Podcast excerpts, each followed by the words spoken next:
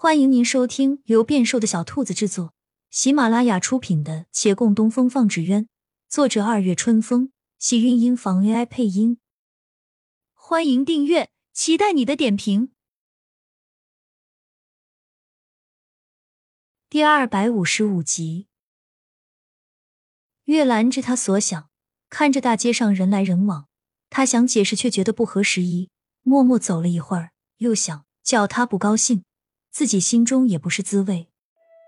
挪余了一会儿，他在不合时宜与不是滋味中选择解决后者，拉了一下洛长青衣袖，郑重道：“以前哪怕心中再有非分之想，见到你时也只感是尊敬，那种克制习以为常了，所以即便是拥着你入眠，也不会心猿意马。如今却不一样，我有了私心，怕不若以前有自制力。”但对你的关心，定然只会更多，不会减少啊。洛长青低着头，面上已红透。我只是随口一说，你你在大街上讲这些话，怪不好意思的。我没。对呀，怪不好意思的。话没说完，忽而从旁边冒出两张脸来，二人惊了一跳，刚才一个投入，一个害羞，都没往别处看。竟不知顾掌柜与陈生红什么时候又倒回来了，还凑到了他们身边。看他们表情，那些话大抵听了个一字不漏。顾掌柜的眼睛瞪得老大，不断拉扯着陈生红的袖子。我都听到了什么？什么情况？你们两个是什么关系？陈生红甩了几次没甩开他的手，身子只能跟着他的手摇摆，一边摇。一边翻着白眼道：“还用问？这不挺明显的吗？”“真的吗？真的吗？”顾掌柜的眼睛比刚才瞪得又大了些。陈胜红一个用力，终于叫自己的胳膊得了自由，眼中露出些轻蔑来。“您这么大反应干嘛？你瞧瞧，这本来都该是我弟妹的，可我也没说什么，您老就别管那么宽了好吗？”顾掌柜把那个白眼回了过来，这可不行，我当然得管。月兰二人面上闪过一丝惶恐，怔怔看他。您要如何管？是替他们率先公之于众，叫那些同行们拿着门派规矩来喊打喊杀，搞个游街示众，或者进猪笼。顾掌柜故意放缓了语速，吊得他们的心七上八下，话出口却听他道。何时成婚啊？成婚时必须叫我给你们当媒人啊！何时要孩子？生孩子时必须让我当干爹，不对，是当干爷爷啊！将来想叫孩子们做什么？有没有兴趣让他们跟我学字画？你们怎么都不吭声了？说话啊！两人才反应过来，忙不迭点头。好啊，好啊。一定一定。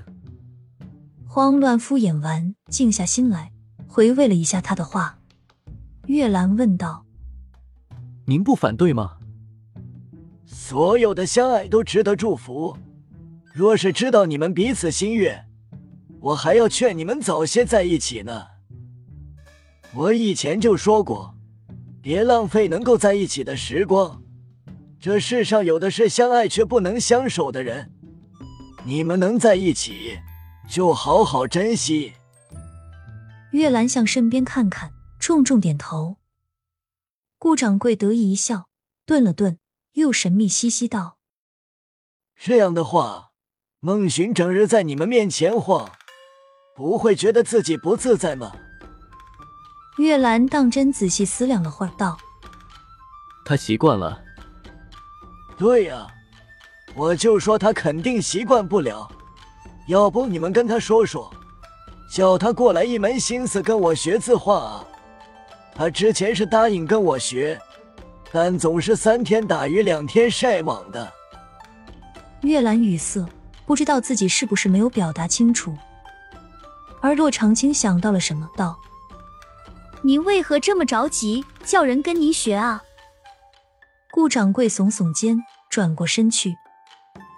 我那春风谷好歹也开了二十年了，有感情了，何尝不希望能传下去呢？这也不必着急呀。您身子骨儿这么硬朗，慢慢挑选，选个真正喜爱这行的人。阿寻坐不住，我怕您一番心血在他身上是要白费的。